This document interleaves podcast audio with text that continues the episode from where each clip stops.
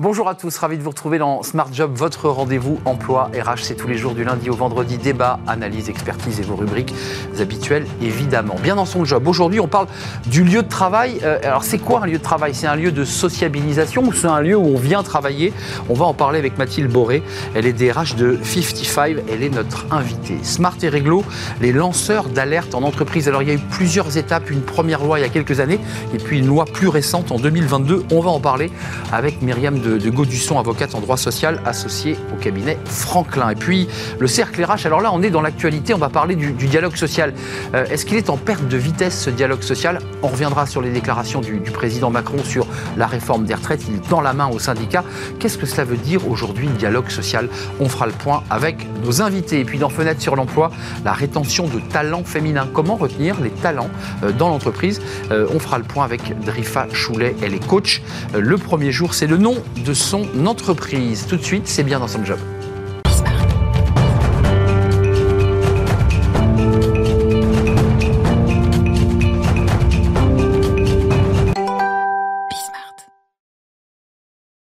Dans son job et on s'intéresse aujourd'hui alors à un sujet dont on parle beaucoup dans, l'émission, euh, le lieu de travail. C'est quoi un lieu de travail? Euh, bah, Le Covid, ça, ça peut être votre appartement tout petit, ça peut être la maison de campagne ou un hôtel ou un coworking très loin, euh, dans des paradis ensoleillés. On en parle avec Mathilde Boré. Bonjour Mathilde. Bonjour. On est ravi de vous accueillir. DRH de 55. D'abord quelques mots sur votre entreprise pour qu'on comprenne aussi pourquoi vous avez souhaité venir nous parler de télétravail, de full remote elle a grossi très vite, l'entreprise Elle a grossi très vite et significativement. Euh, donc, elle a été créée en 2010. C'est une, société de conseil en marketing digital. Donc, elle a été euh, créée par d'anciens euh, dirigeants de Google. Google Europe, qui ont quitté Google pour créer cette société au moment où ils se sont, rendus compte que la donnée était essentielle et qu'il fallait aider les entreprises à comprendre leurs données et grâce à ça à, améliorer leur marketing digital. Donc voilà ce que fait 55 depuis 12 ans maintenant. Euh, moi, j'ai rejoint la société euh, il y a une dizaine d'années. On était 35, aujourd'hui on est 350 et on s'est étendu à travers le monde, euh, oui, c'est à peu près sur toutes les zones géographiques. Vous n'êtes pas qu'en France. donc le profil de ceux qui, poussent la porte de l'entreprise 55, c'est bah, des gens de la tech, c'est des jeunes. C'est quoi? C'est l'ambiance Google? Chez vous On n'arrive pas à situer. C'est un peu de ça, quoi. Il y a un peu de ça. Il y a c'est un peu l'esprit Google. Je pense qu'on a, on a exporté, importé chez 55 pas mal de, pas mal de. Vous avez sondé les cœurs, et ça, c'est la DRH qui l'a fait pendant le, Covid, en, demandant à vos collaborateurs alors, vous vous situez où? C'est quoi vos envies? Ils disent on veut plus de flexibilité. Bien sûr. Et j'ai envie de dire, vous, vous répondez ok, pas de souci, mais ça ne sera pas du full remote. Oui, bah, on est passé par une période, enfin avant pré-Covid, c'était du 100% euh, présentiel, évidemment. Euh, pour nous, le conseil, ça ne se pensait qu'en présentiel. On, va voir les clients, toute la relation client, on peut pas se faire à distance, etc. Donc on avait vraiment euh, du, full du, full présentiel, pardon. On est passé en full télétravail contraint pendant le Covid. on pas le choix, pas le choix. Et après ça, à quoi ça peut ressembler euh, le post-Covid? Donc on a une période pilote de six mois où on a vécu avec euh, un équilibre 60-40, c'est-à-dire minimum 60% du temps au bureau et 40% du temps à la maison organisé sur le mois, donc pas forcément trois jours par semaine, mais ça correspond à peu près à ça dans les grandes lignes. Et ça, ça allait à tout le monde, ça? Ça, bah, c'est comme ça qu'on est revenu. Les gens avaient vraiment une volonté de revenir. Je pense qu'on avait créé des liens pré-Covid. Les gens avaient vu que c'était très difficile, notamment d'onboarder des gens euh, à distance, parce que nous, on recrute énormément. Et, euh, et, donc, euh, la conclusion, c'était que c'était, ça, ça, nous semblait en tout cas un très bon équilibre. Les gens étaient heureux de revenir. Qu'on a vécu comme ça pendant six mois. Et après, on s'est dit, OK, et maintenant, qu'est-ce qu'on fait? Là, on a sondé les salariés. Ils demandaient toujours plus de flexibilité, bien sûr. Puis il y a eu pas mal d'échanges avec le CSE, qui sont des gens qui sont là de longue date, qui aiment l'entreprise. Vous signez un accord Ça marche. On signe un accord et on pérennise le 60-40 euh, en accord avec le CSE. On avait hésité entre une inversion de la. Trois jours, deux jours, c'est ça, 60-40 Dans les grandes lignes, c'est trois jours, deux jours. Ça peut être lissé sur le mois, donc on s'arrange comme on veut. L'idée, c'est d'être présent. Euh, plus présent dans l'entreprise qu'on est présent chez soi. 60 présentiel, 40% à, distance. Euh, rentrons un peu dans les détails. La moyenne d'âge de, votre entreprise, parce que c'est c'est 29 30 ans. C'est ça. Euh, donc c'est cette catégorie dont on parlait sur le plateau pendant le Covid qui, contrairement aux apparences du cadre euh, qui avait une famille et une maison de campagne, lui, il avait plutôt envie de venir au boulot en fait. Oui, oui. C'était ça le, profil. Assez pénalisé. Enfin, il y en a plein qui sont allés dans leur famille, évidemment, en province et qui ont eu une belle vie. Mais hein. pas tous. Mais pas tous. il y a des gens qui étaient enfermés chez eux dans, dans des petits appartements et qui ont, pas mal souffert de cette situation. La DRH que vous êtes et qui connaissez bien l'entreprise, vous y êtes depuis 10 ans, donc vous en connaissez, je dirais, la culture, l'ambiance, l'histoire. Euh, vous vous êtes adapté, vous aussi, vous vous êtes dit, après tout, bon, ok, on fait 60-40, donc il y a 40 à distance et 60 sur place. Est-ce qu'on réinvente la manière de venir au travail? On est obligé de se réinventer, c'est sûr. Nous, on a fait le choix du, passage en, en flex office, qu'on n'avait pas auparavant. Et pour autant, on a gardé la même taille de bureau. Il y a des boîtes qui ont décidé de réduire la taille de leur bureau. En fait, nous, on a dit non, on garde les bureaux tels qu'ils sont. En revanche, on va euh, réduire les espaces de travail classiques avec les bureaux, euh, chacun derrière son bureau. plus... ça, on peut le faire bien à la maison. et faire plus d'espace euh, de convivialité. Là, on est en train de créer un grand café 55 à l'entrée. Donc, c'est tout un, open space qui va être. Donc, la porte d'entrée de l'entreprise, c'est un café convivial. on y rentre, on peut prendre un café, on se pose. Les collaborateurs peuvent venir bosser dans le café Exactement, c'est ça l'idée, se rencontrer par hasard. On pense que les, rencontres fortuites stimulent aussi la créativité. voilà, on pense qu'il y a énormément de bienfaits donc, en fait, vous ne créez plus des lieux de travail classiques avec le bureau, l'ordinateur qu'on a avec le petit mug et la petite photo de famille. Vous créez quoi Un écosystème où, tout le monde se croise, se rencontre au café, euh, dans les étages C'est ça l'esprit? On a toujours euh, l'espace classique. On, a, on essaye de, faire en sorte que les gens gardent aussi euh, le côté. ils ont un attachement à leur bureau, évidemment. Donc, il faut qu'on essaye de conserver ça. Donc, on va essayer de créer toutes les, caissons dont on entend parler, euh, tout ça, on va être Alors ça, c'est les caissons, pour être précis, c'est les caissons dans lesquelles on peut passer un coup de fil, dans lesquelles on peut s'isoler. Non, mais soyons... Non. Parce qu'on appelle ça aussi un caisson. Tout à fait. Non, ça, on en a, évidemment. On a dû multiplier le nombre de salles de réunion, parce que maintenant, on est en travail hybride, donc évidemment, ça nécessite d'avoir beaucoup plus d'espaces de réunion. Euh, mais aussi, en effet, des espaces où on peut se rencontrer. Et puis, quand, quand je dis caisson, c'est plus euh, les endroits dans lesquels on va ranger ses affaires en fin de journée. Ah, c'est comme dans les lycées aux États-Unis. Exactement, à l'américaine. Son petit casier. Exactement, son casier, tout à fait. D'accord. Le mot est plus juste. Donc, on ouvre son petit casier le matin, on peut poser des choses ou, repartir, laisser ses affaires, repartir. Exactement. Et puis, on va leur créer des petites boîtes pour qu'ils puissent tout installer facilement, que ce soit agréable. Mais euh, sur le fond, il euh, n'y a pas de salariés qui vous ont dit euh, écoute, on est dans la tech, moi j'ai envie de partir à Tenerife, j'ai envie de partir en Espagne, j'ai envie de partir à Barcelone, je veux faire du 100% télétravail, full remote. Qu'est-ce que vous leur répondez à cela? Vous les perdez ou vous leur dites, euh, écoute, c'est le modèle qu'on a inventé et c'est ça ou tu t'en vas? On pense que le, pari du full remote, hein, c'est vraiment un pari court-termiste. C'est-à-dire qu'il y a beaucoup d'entreprises qui aujourd'hui euh, se disent, ben voilà, la balle elle est plutôt dans le camp des, des, salariés, c'est eux qui ont la main aujourd'hui, donc on va tout accepter. Pas totalement faux quand même. Hein. Pas totalement faux. La tendance c'est un peu inversé, on est d'accord. Il y a beaucoup de demandes, euh, enfin beaucoup de demandes beaucoup de demandes de salariés et, plus tant de salariés que ça aujourd'hui disponibles. C'est le même problème un peu partout. Euh, Mathilde, il nous reste une minute, mais ah, euh, en termes de marque employeur, euh, c'est vendeur ou pas? Parce que vous venez nous présenter l'idée que vous assumez totalement 60 présentiels et 40 en, distanciel. Quand vous recrutez, et vous recrutez, vous avez des gens dans votre bureau que vous vous recevez. Comment ils réagissent? Non, pense que les gens aime être ensemble, qu'on vient au bureau pas que pour travailler. C'est le pari que vous faites. C'est le pari qu'on fait. Mais on le constate, c'est-à-dire qu'on l'a vécu. Euh, on sait combien les gens aiment être ensemble. On, on, crée beaucoup d'événements pour donner envie aux gens de venir. On voit que ça fonctionne. Euh, on a un CSE ultra actif qui organise des escape games, des courses. Enfin, il y a énormément d'événements. Il y a beaucoup de choses qui se passent autour de la nourriture aussi. On fait des lunch and learn. Euh, on fait des petits déjeuners quand on accueille tous les nouveaux. C'est eux qui organisent un très grand petit Tout ça fédère beaucoup. Et les gens ont besoin de ça. Et on pense qu'il y a l'humain, c'est plus important que quoi que ce soit d'autre. L'entreprise comme un espace de travail et de convivialité et d'échange et de sociabilité. C'est ça l'esprit. C'est ça l'esprit et c'est ça qui fait qu'on peut retenir les gens, c'est les liens sociaux et le, plaisir qu'ils ont à être ensemble. Merci. notre conviction. Merci Mathilde Boré d'être venue nous éclairer sur euh, bah, cette, euh, ce style 55 euh, avec ce 60-40, cette ambiance, cette envie aussi de, bah, de revenir sur son lieu de travail. Voilà. Merci d'avoir d'avoir fait un détour par le studio de, de Smart Job. On parle de droit, ça intéresse les DRH évidemment, les lanceurs d'alerte. C'est un sujet qui a beaucoup évolué. Il y a une loi récente de 2022 et on en parle avec Myriam de Gaudusson.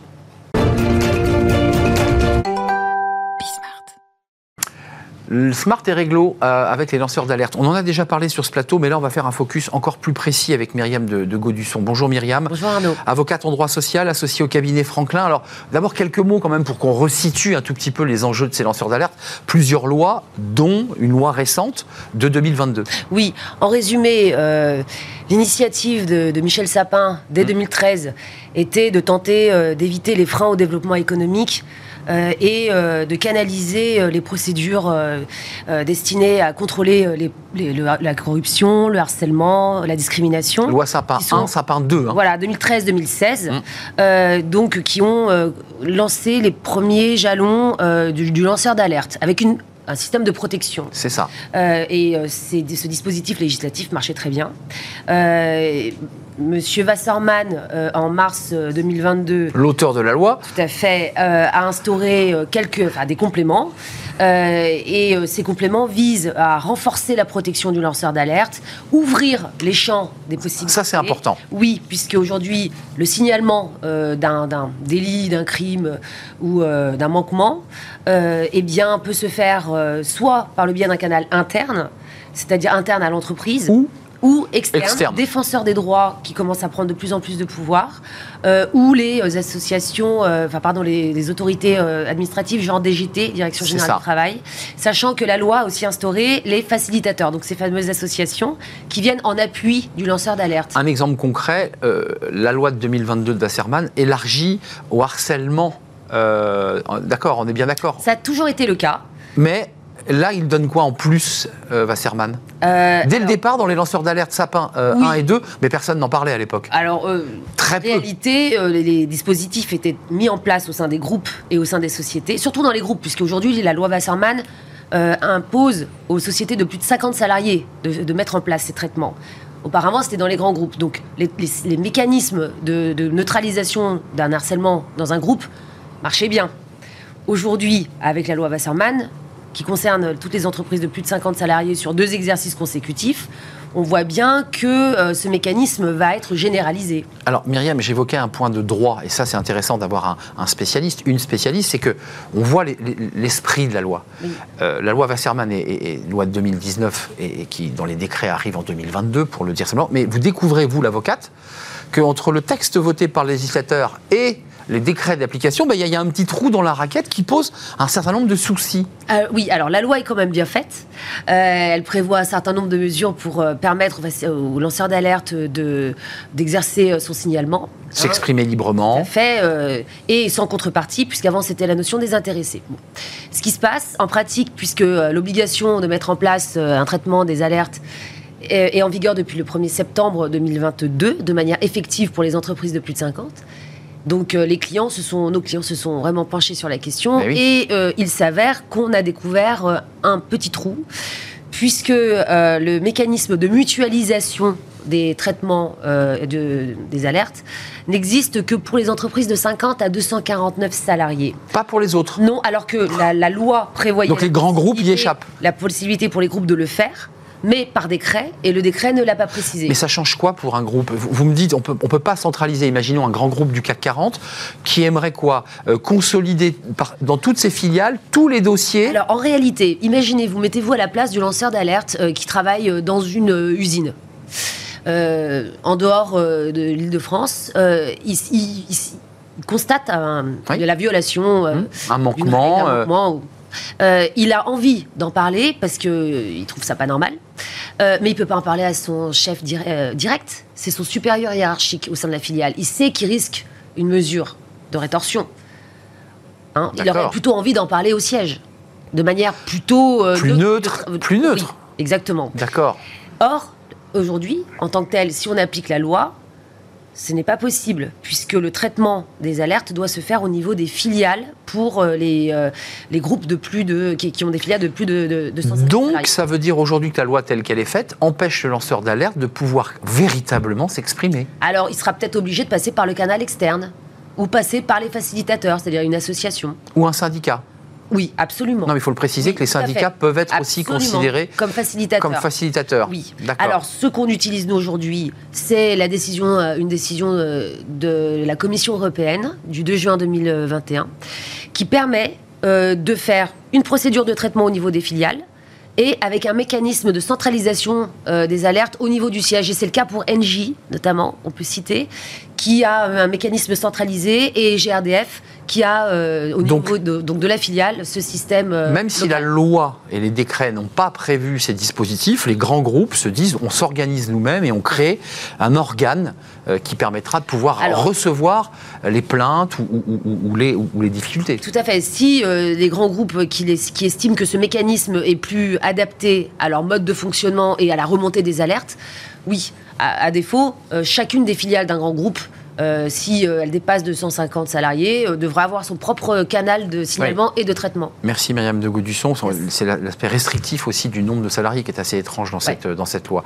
Donc il y a peut-être un amendement euh, à faire. Alors on attend, on attend soit euh, les mécanismes de euh, juridiques contentieux, hein, euh, c'est-à-dire un salarié qui viendrait justement euh, mettre en cause ce système-là, dans le cadre d'un peut-être d'un- dossier prud'homal. Bien sûr. Ça peut arriver. Considérant qu'il n'a pas pu s'exprimer librement euh, et a été sanctionné par les propos Oui, qu'il a tenus. Tout à fait. Effectivement. Et euh, le siège n'étant pas au courant, bon, ça peut poser un réel problème, ou effectivement par euh, une décision administrative.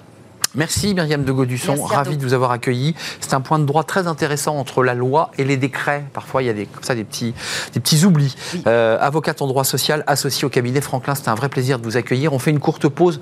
On s'intéresse, tiens, on vient un petit peu d'en parler finalement, au dialogue social. Alors d'abord, qu'est-ce que c'est le dialogue social très concrètement? Parce qu'on connaît évidemment les enjeux politiques, mais c'est quoi le dialogue social en entreprise? Et puis on va revenir évidemment sur les propos récents de- d'Emmanuel Macron concernant les retraites, parce qu'il dit qu'il tend la main aux, aux partenaires sociaux, mais, mais ils ne peuvent pas euh, euh, dialoguer, ils font que se concerter. Bref, c'est très complexe. On en parle avec mes invités, des spécialistes de cette question juste après la pause.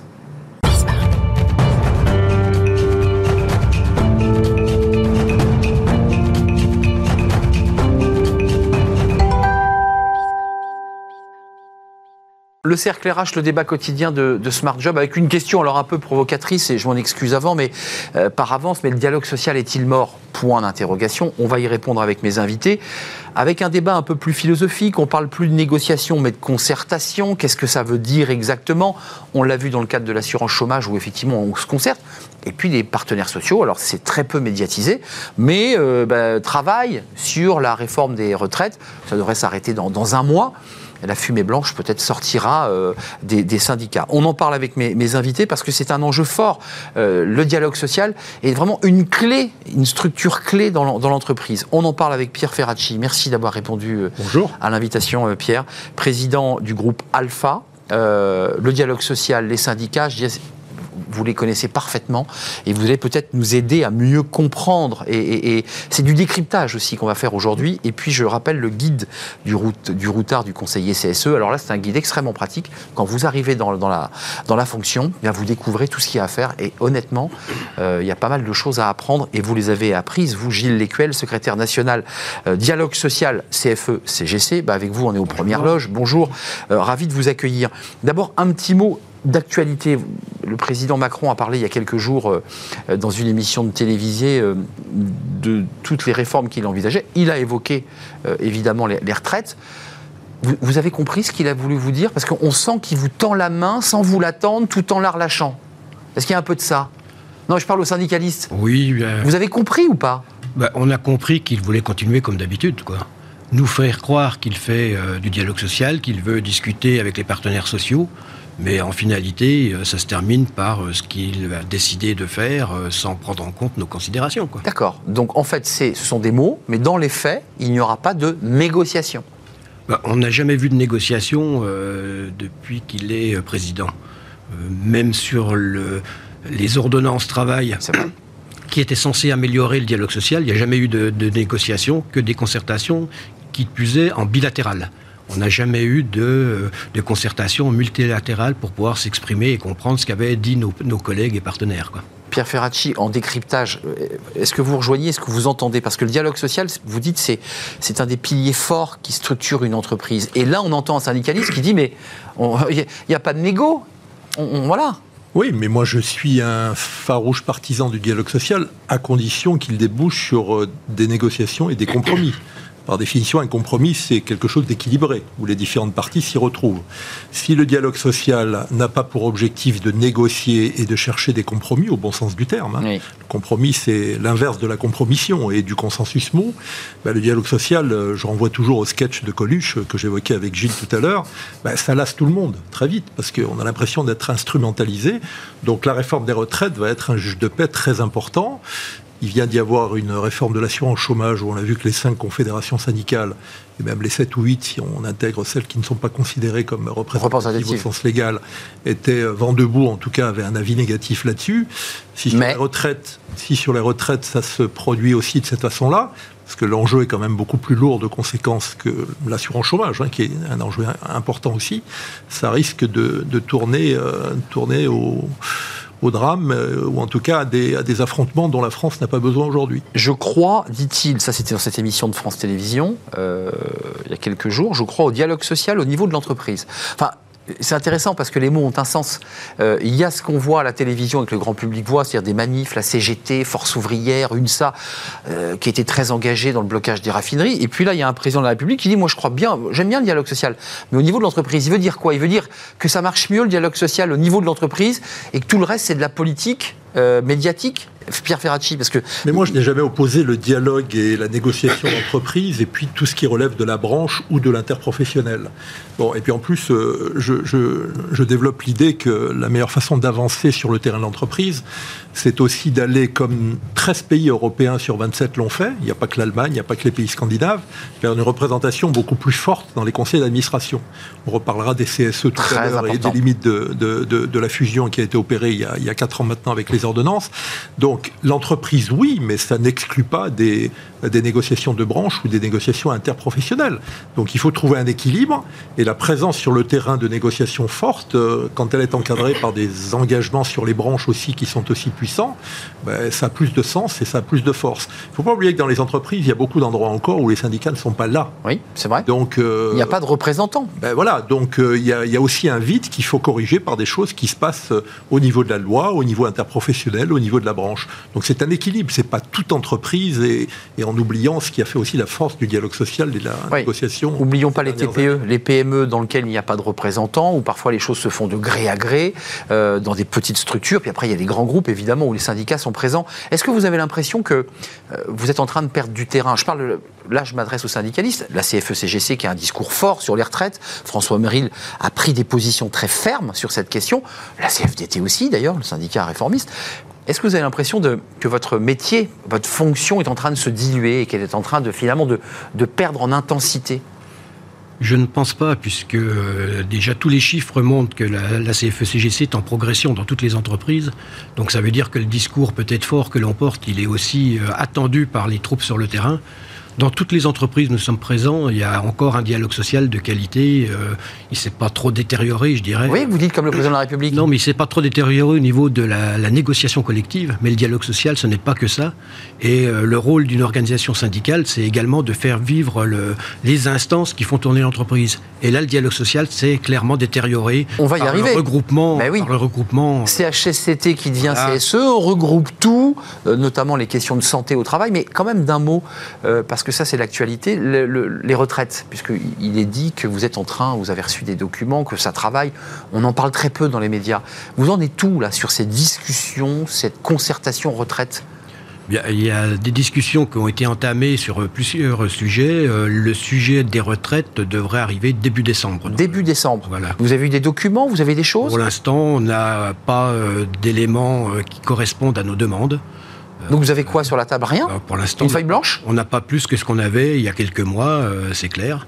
Excusez-moi, pour le grand public, Pierre Ferracci, là aussi c'est du décryptage, parce que vous êtes un acteur mmh. incontournable de ces questions. Les Français ne comprennent rien. On a un président qui dit Mais attendez, les syndicats sont concertés, ils vont travailler. Moi, j'entends un syndicaliste qui dit Mais il ne se passe rien. Enfin, quand même, c'est préjudiciable, ça, quand même, pour le climat social du pays. Bah, il faut euh, accepter que vos interlocuteurs aient des positions euh, très différentes des vôtres. Quand on veut que le dialogue euh, réussisse et que la négociation est, un débouché effectif.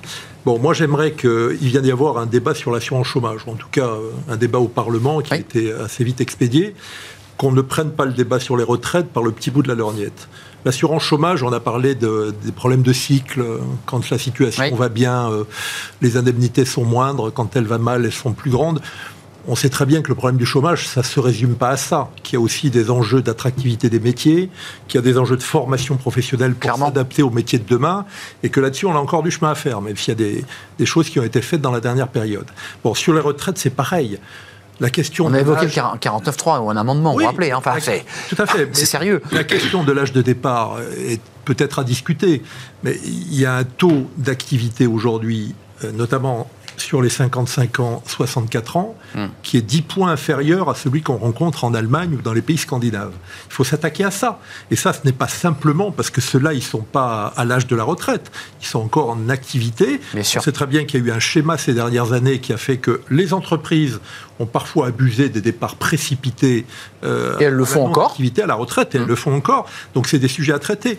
L'insertion des jeunes sur le marché du travail, on sait très bien qu'on entre chez nous plus tard et dans des conditions plus difficiles que dans certains pays. Voilà. Donc après, il y a des débats euh, en Allemagne. Euh, je veux dire, tout n'est pas rose. Hein. Je veux dire, il y a des petits boulots euh, qui, ont, qui sont l'héritage de la politique de Gerhard Schröder à une époque, vrai. qui sont pas non plus la tasse de thé et, le graal de, de d'une politique. Et un SMIC très récent. Mais il, faut tout, il faut tout mettre sur la table et ne pas se focaliser sur un des éléments de la réforme en oubliant d'autres qui sont beaucoup plus fondamentaux encore. Oui, je mets de côté les retraites, qui est le sujet médiatique qui cristallise les tensions, parce que les syndicats appellent déjà, pour certains, à redescendre dans la rue et, et à se battre. Euh, le CSE, euh, intéressons-nous un instant à cette institution, parce que pour la petite histoire, c'était auparavant le CHSCT, Santé au Travail, puis tout ça a été regroupé.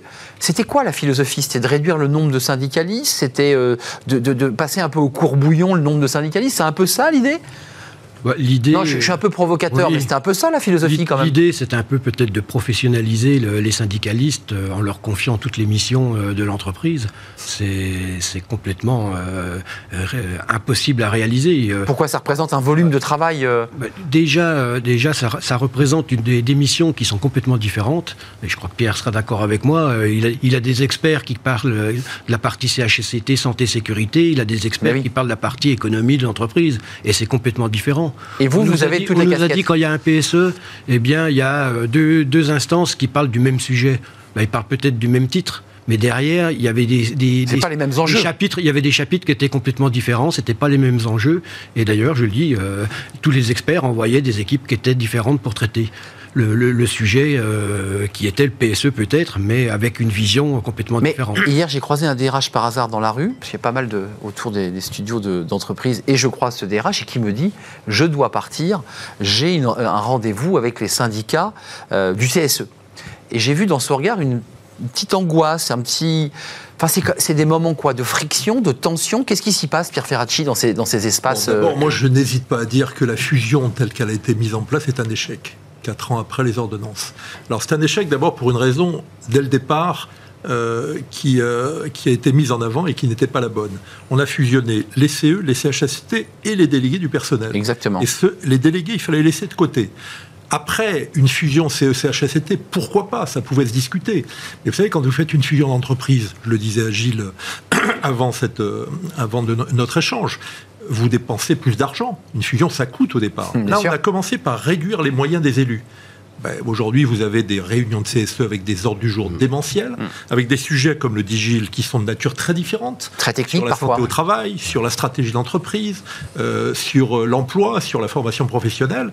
Et je veux dire, ça ne marche pas. Et ça marche au prix d'efforts de contorsion de la part des syndicats, comme des directions d'ailleurs, qui ne s'y retrouvent pas toujours, avec ces ordres du jour démentiels, et surtout avec une réduction de moyens.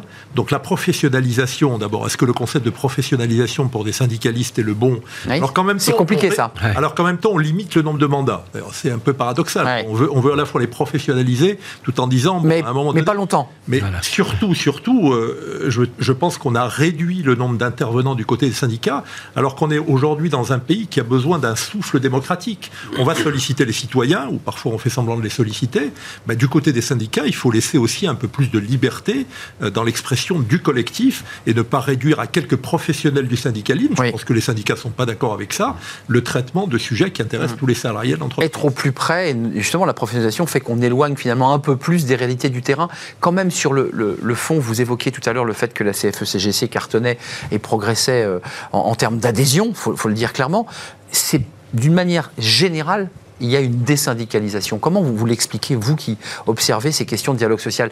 Les Français, dans leur majorité, tournent le dos aux syndicats le, le, fait peut-être le plus important, c'est que le, être adhérent d'une organisation syndicale n'apporte aucun avantage par rapport aux autres salariés d'entreprise. Mmh. Et on pourrait peut-être réfléchir à ce qui se fait euh, dans les, pays nordiques où il y a 80% de syndiqués. Pourquoi? C'est parce que euh, ben, les, accords, euh, certains accords ou toute partie des accords bénéficient à ceux qui sont adhérents à une organisation syndicale. adhérents et, ceux qui n'y sont pas n'en bénéficient pas. L'accord bénéficie à tout le monde. Hein. Voilà, exactement. On est d'accord. Donc c'est une, une idée qu'on relance, c'est une idée que nous avions portée en 2008 lors de la représentativité où pour nous, il nous paraissait euh, légitime loi importante à l'époque hein, que, les organisations euh, syndicales soient jugées représentatives non pas par l'élection, mais par le nombre d'adhérents qu'elles portaient. Hum, c'est ça. Donc on se compte. Euh, pour le dire simplement, on se compte. Pierre Ferracci, quand même, cette question de la désyndicalisation, c'est un vrai sujet quand même. Oui, tout à fait. Il y a la raison qu'évoque est une raison fondamentale, hein, qu'évoque Gilles. Et il y a des, la nature du syndicalisme dans les, dans les pays scandinaves ou en Allemagne n'est pas du tout la même et on accède à des services du côté de l'assurance chômage par exemple quand on est syndiqué. Bien entendu, ça incite quand même plutôt à l'être. C'est le moins qu'on puisse dire. Il y a des choses qui relèvent aussi des syndicats eux-mêmes. Là, ça fait parfois l'objet de débats entre nous. Euh, le mouvement syndical français est trop éclaté. je ne parle pas d'une confédération unique comme dans ces pays-là, comme en Allemagne, comme en Grande-Bretagne mais au moins l'Italie, l'Espagne, où il y en a deux, où il y en a trois. Chez nous, il y en a cinq représentatifs, auxquels il faut ajouter aujourd'hui un peu l'UNSA, un peu Solidaire, la, la, FSU dans le secteur public, même si elle mord sur d'autres terrains. Bon, là, moi, je pense qu'il devrait y avoir un jour une forme de concentration intelligente, hein, euh, comme ça a été euh, le cas euh, euh, il y, a, très très longtemps. il y aurait deux blocs finalement quoi. Il y aurait les, radicaux, ben, blocs, moi j'aime bien d'ailleurs ce que dit la CFE-CGC là-dessus. couper le syndicalisme en deux blocs, un dit réformiste, l'autre protestataire, c'est hmm. pas forcément. à l'image de notre histoire, Pierre Ferracci. Que les syndicats, oui, mais les syndicats qui gagneront seront peut-être demain un peu des deux. C'est-à-dire qu'il faut savoir négocier, il faut savoir signer des accords. Mais aussi. De temps en temps, il faut savoir descendre dans la rue, et ça se passe y compris dans les pays qu'on évoque où il n'y a qu'une seule confédération. Euh, je veux dire, il faut refonder en profondeur la façon dont les salariés sont représentés dans les entreprises. Et c'est pour ça qu'à côté du syndicalisme, moi je pense qu'il faut que les syndicats, ou les représentants des salariés en tout cas, soient plus présents dans les instances, dans les instances qui prennent les décisions. Les CE, les CHSCT hier, le CSE aujourd'hui. Les conseils d'administration, faut pas les oublier. Voilà, conseil eh d'administration et conseil de surveillance. Alors eh que les CSE aujourd'hui commente les décisions qui sont prises, exact. Euh, traite les conséquences de ces décisions. Dans les pays qu'on évoque, et c'est pour ça que le syndicalisme est aussi mm. plus puissant, les syndicats, ça ne veut pas dire qu'ils sont d'accord. Un copartage. Alors ils copartagent, ou en tout cas ils s'expriment davantage au moment où les décisions sont prises. Mm. Ils peuvent ne pas être d'accord, comme un actionnaire minoritaire n'est pas d'accord avec un actionnaire majoritaire, mais au moins ils sont entendus. Et après, ils traitent le quotidien dans la gestion de l'entreprise, et je pense que cette complémentarité, elle est utile. Mm. Chez nous, il y a eu la loi Pacte qui a fait quelques avancées. C'est vrai. Enfin, on a une je, très timide. On, va, on, va, se quitter, mais Pierre Ferracci, il va se passer peut-être un événement qui, peut transformer finalement l'image du fameux syndicat radical qu'est la CGT. Philippe Martinez, qui était quand même euh, en première ligne il y a quelques semaines pendant le, blocage des raffineries, avec ses, avec ses militants qui parlaient abondamment. Peut-être que le secrétaire général de la CGT va devenir une femme, ça c'est une volonté, mais elle vient du secteur de l'éducation. C'est-à-dire qu'elle ne vient pas du monde ouvrier, c'est-à-dire cette histoire du mouvement ouvrier français avec l'émanation de la CGTU, de la CGT pour aboutir à cette CGT dure. Est-ce que vous avez le sentiment que c'est peut-être quelque chose qui, une révolution qui peut peut-être amener à, à transformer la CGT de l'intérieur? C'est une femme et c'est une chercheuse. Alors écoutez, euh, je connais bien cette organisation, comme je connais bien d'autres organisations. Vous les connaissez toutes Je vais éviter de me mêler de la succession de Philippe Martinez. J'espère d'abord qu'elle se passera mieux que celle de Bernard Thibault. Parce que je pense que le mouvement syndical a besoin de syndicats forts. Aujourd'hui, ils sont nombreux, mais au moins qu'ils soient forts. Et la CGT, comme la CFE-CGC ou la CFDT par exemple, et les autres, ont besoin d'être solides. Donc il faut déjà réussir cette transition qui n'est pas facile. Je ne vais pas vous révéler que du côté de la CGT, il y a des courants un petit peu divers et contradictoires. C'est pour ça que je sondais votre cœur. Avant même savoir si ça sera une femme ou pas, c'est vrai que l'émergence des femmes, euh, c'est pas le patron du groupe Alpha qui est en train de passer le témoin à une directrice hum. générale qui est une femme qui va vous dire le contraire. Ah, Estelle. Euh, l'arrivée d'une femme, ça peut être quelque chose d'important. Elle vient d'une fédération qui n'a pas un poids important dans la, dans la, CGT. Laissons se dérouler tranquillement le débat. Hmm. Je ne suis pas sûr que le débat soit aussi tranquille que ça, pour ne rien vous cacher. C'est intéressant parce qu'on va se quitter, mais quand même, les, on, parle beaucoup de politique. Parfois, les, journalistes font des tweets ou des articles. Euh, on, sait peu de choses de ce qui se passe en coulisses dans les syndicats et, souvent la bataille fait rage. Et, et souvent c'est tendu, même en interne. Et on le voit à la CGT, hein. à moucheté, ce n'est pas médiatisé, mais ça, ça tape dur. Bah, je crois qu'on a la chance à la CFE-CGC euh, d'avoir un leader euh, qui a su justement rassembler tout le monde. Et euh, ça veut. on est au deuxième mandat de, François Omril. Toutes les décisions majeures politiques de, de, notre organisation sont prises en comité directeur où là, tous les représentants des fédérations sont présents. Et on n'a jamais fait appel à un vote pour arriver à des décisions unanimes lors des, des, comités directeurs, euh, malgré des périodes difficiles où on parlait de retraite. Euh, il y a eu des, des choix. à faire. il y a eu des choix à faire en 2019, notamment. Euh, est-ce qu'on va ou est-ce qu'on va pas dans la rue et, le comité directeur a toujours tranché d'une manière unanime et sans qu'on ait à, faire un vote. C'est bien que quand on discute, même si la diversité des, des propos alimente le débat, et eh bien, si on est intelligent, on, arrive, on arrive finalement à, à, à une décision euh, partagée et comprise par tous. On suivra le débat des retraites et la manière dont les syndicats se positionnent, ou en tout cas euh, actionnent le, levier de la manifestation, et puis évidemment euh, l'élection, la nomination de cette femme ou pas au sein de la CGT, parce qu'en effet, les choses sont peut-être moins simples qu'il n'y paraît sur le, papier. Merci Pierre Ferracci, vous l'avez dit comme ça un petit pointillé, vous êtes en train doucement de, de, voilà, de transmettre le, flambeau. Peut-être viendrez-vous nous en parler sur le plateau, parce que bah ce beau groupe Alpha, bah, effectivement, vous avez continué à le regarder quand même. Vous avez quand... Oh, mais bien sûr. Hein, on quitte pas. Un, J'accompagne encore pendant deux ans euh, Estelle. Et voilà, euh, c'est ça. Ensuite, euh, il y a un changement qui s'opère. Et le bateau. Il vaut la peine d'être évoqué parce qu'il peut concerner d'autres entreprises que le groupe Alpha, puisque j'ai prévu d'apporter une partie du capital de ce groupe à une fondation.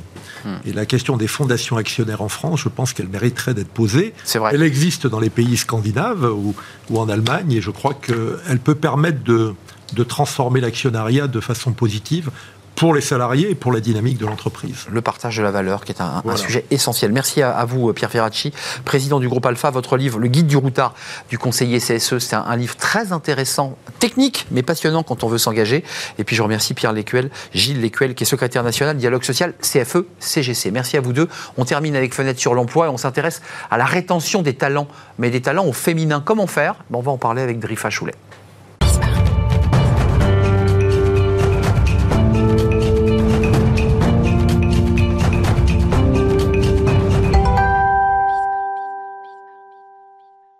On termine notre émission avec Fenêtre sur l'emploi avec Drifa Choulet. Bonjour Drifa. Bonjour Arnaud. Ravi de vous accueillir. Vous êtes euh, coach euh, le premier jour, c'est le nom de, votre euh, structure. vous avez choisi, c'est vraiment votre sujet, vous y tenez, c'est un sujet qui vous tient très à cœur, la, rétention de talents au, féminin. c'est, le fond, c'est quoi? C'est la parité en entreprise qui se joue là à travers ce sujet? Oui, c'est la parité, cette parité chère à la fois au pouvoir public et aux entreprises. Je vous rappelle que l'idée est d'arriver à 40% de femmes dans les instances dirigeantes en 2030. Hmm. Mais pour ça, il faut que ça suive, que les viviers féminins aillent jusque-là et aient envie de rester et d'aller jusque-là. Il y a deux sujets dans ce que vous évoquez, c'est aille au sens euh, hiérarchique, euh, progresse, et est en vie. Absolument. Euh, on commence par quoi? Parce qu'il y a le désir, d'y aller, et beaucoup de femmes disent, moi je ne veux pas. Oui. C'est quoi les freins? Qu'est-ce qui les bloque, ces femmes? Les freins. Talentueuses. Talentueuses, et, pas, j'allais dire pas que talentueuses. Ce qui les freine, c'est qu'on ne leur demande pas vraiment leur modèle de réussite. Et que finalement, ce phénomène euh, qui s'appelle l'opting out, et qu'une autrice nommée Céline Alix a, a, résumé dans un livre excellent, je vous conseille, qui s'appelle Merci mais non merci, les amène à dire, puisque l'entreprise ne me permet pas de réaliser euh, de me réaliser professionnellement à l'intérieur, je vais aller inventer mon modèle de réussite. Je crée ma boîte en fait. Hein. Je crée ma boîte. C'est ça. Mais l'idée n'est pas forcément tous de devenir entrepreneur. Bah Et l'idée est de maintenir une diversité de genre, déjà, et pas que, essentielle au sein de l'entreprise. Or, les femmes aujourd'hui, je, le crains, deviendront peut-être à un moment un peu les, comme les dinosaures, vous savez. Mais dans ce que vous dites en creux, vous dites finalement, on est en train d'entrer dans un phénomène où, comme les femmes ne trouvent pas leur place en entreprise, elles sortent de l'entreprise. Euh, c'est un phénomène, il, existe là. Euh, c'est en ce moment. C'est un phénomène réel qui existe, qui était latent, qui touche peut-être certaines industries plus que d'autres, mais auquel il est néanmoins essentiel de s'intéresser en vraiment repensant, en sortant de la boîte et en repensant le modèle qui permettrait de retenir ces talents spécifiquement féminins quels sont les secteurs? Il y, a, des secteurs particuliers où, j'allais dire, les femmes ont, plus de mal euh, à trouver leur place? Oui, alors je pense déjà à des secteurs euh, sous-représentés déjà dans les études. Par exemple, dans les écoles d'ingénieurs, hmm. on touche à peine la barre des 30% de femmes étudiantes. Dans le secteur de la tech, hmm. seulement 15% des femmes sont développeurs. Ensuite, on peut penser à des bastions plus masculins, on, peut penser à certains métiers du conseil, à certains métiers euh, de la banque et voilà, et l'industrie peut-être plus généralement. Mais qu'est-ce qu'elles veulent, ces femmes? Parce que on entend que certaines ne trouvent pas leur place et créent leur entreprise. C'est quoi? C'est un désir de liberté? C'est un désir d'exprimer euh, leur, leur, leur qualité propre? Je vais vous surprendre. En fait, elles veulent tout, ce qui est euh, plutôt bien. Hmm, belle ambition? Belle, belle promesse? Elles veulent pouvoir faire carrière, pouvoir gérer leur vie personnelle, qu'elles aient ou non des enfants, je tiens à le dire, je pense que c'est important mais elles veulent que l'entreprise leur permette de se réaliser. Et pour les entreprises, il y a vraiment quelque chose d'essentiel à entendre aujourd'hui, parce qu'encore une fois, à titre personnel, parce que je le constate, peut-être parce que je l'ai vécu, euh, il y a une déperdition au fur et à mesure, et la représentativité au sommet de l'entreprise, la représentativité de genre, mais pas que, est essentielle, notamment Arnaud, pour, il convient de rappeler que les femmes sont aussi des clientes et des consommatrices. C'est vrai, c'est vrai. La difficulté, on le sait, c'est d'accéder à ces postes. Et la loi Rixin, euh, par cette loi qui crée des quotas, va permettre aux femmes d'accéder euh, au COMEX, donc à la tour de contrôle de, l'entreprise. Euh, il y a quand même un enjeu fort, c'est quand vous entendez des femmes, elles vous disent Mais j'ai aussi une vie de famille, j'ai des enfants, j'ai une charge mentale. Est-ce qu'il ne faut pas aussi réinventer tout ce qui est exogène à la vie de l'entreprise? Mais complètement. Parce que c'est un vrai sujet, ça. Mais c'est un vrai sujet, et c'est un sujet sociétal, enfin je vais dire quelque chose d'assez basique, jusqu'à nouvel ordre ce sont encore les femmes qui portent les enfants. Mmh. Donc ça concerne aussi toute la société, tout ce débat sur les retraites, par exemple. Tout cela fait partie d'une réflexion globale. Donc il y a quelques pistes, je pense, assez simples. D'abord, écouter les femmes, leur demander quels sont leurs besoins, qu'est-ce qui ferait qu'elles continuent à vouloir progresser au sein de l'entreprise. Et ensuite, penser à des choses comme des aménagements de flexibilité qui permettent de combiner mmh. et qui finalement ne les poussent pas à jeter l'éponge. Oui, c'est c'est pas jour-nuit, c'est pas un ou deux. C'est vous choisissez ce poste avec toutes les contraintes, ou alors euh, bah, vous le prenez pas. C'est l'idée d'assouplir, créer de la souplesse. D'assouplir et de démystifier euh, ce qui fait peur dans la prise de responsabilité, qui est plus je monte, plus j'ai des responsabilités, plus j'ai de la pression. Hum et moi je pourrais avoir ma vie à côté. Ce qui est assez intéressant. Donc on sacrifie sa carrière en disant ben, au dépend de sa vie personnelle. Complètement, en, faisant ce choix. Ce qui est intéressant, c'est que les femmes, parce que ce débat n'est pas nouveau, ouvrent la voie et qu'aujourd'hui, tout ce dont je vous parle est également vécu par les hommes en fait il y a quelque chose qui s'étend là-dedans. Mmh, c'est vrai, parce qu'eux-mêmes ont conscience qu'il faut aussi s'occuper de ses enfants. Merci Drifa Choulet d'être venu nous rendre visite pour ce sujet qui vous tient à cœur. Euh, le premier jour, c'est votre entreprise, vous êtes coach. C'est un vrai, très, un vrai plaisir de vous accueillir euh, dans notre émission. On termine, euh, et je remercie toute l'équipe, évidemment, Raphaël à la réalisation, je remercie Alexis au son, je remercie Nicolas Juchat, bien entendu, et Léa pour l'accueil, invité. Merci à vous pour vos messages, votre fidélité. Je vous retrouve demain, évidemment, pour de nouvelles aventures. Bye bye.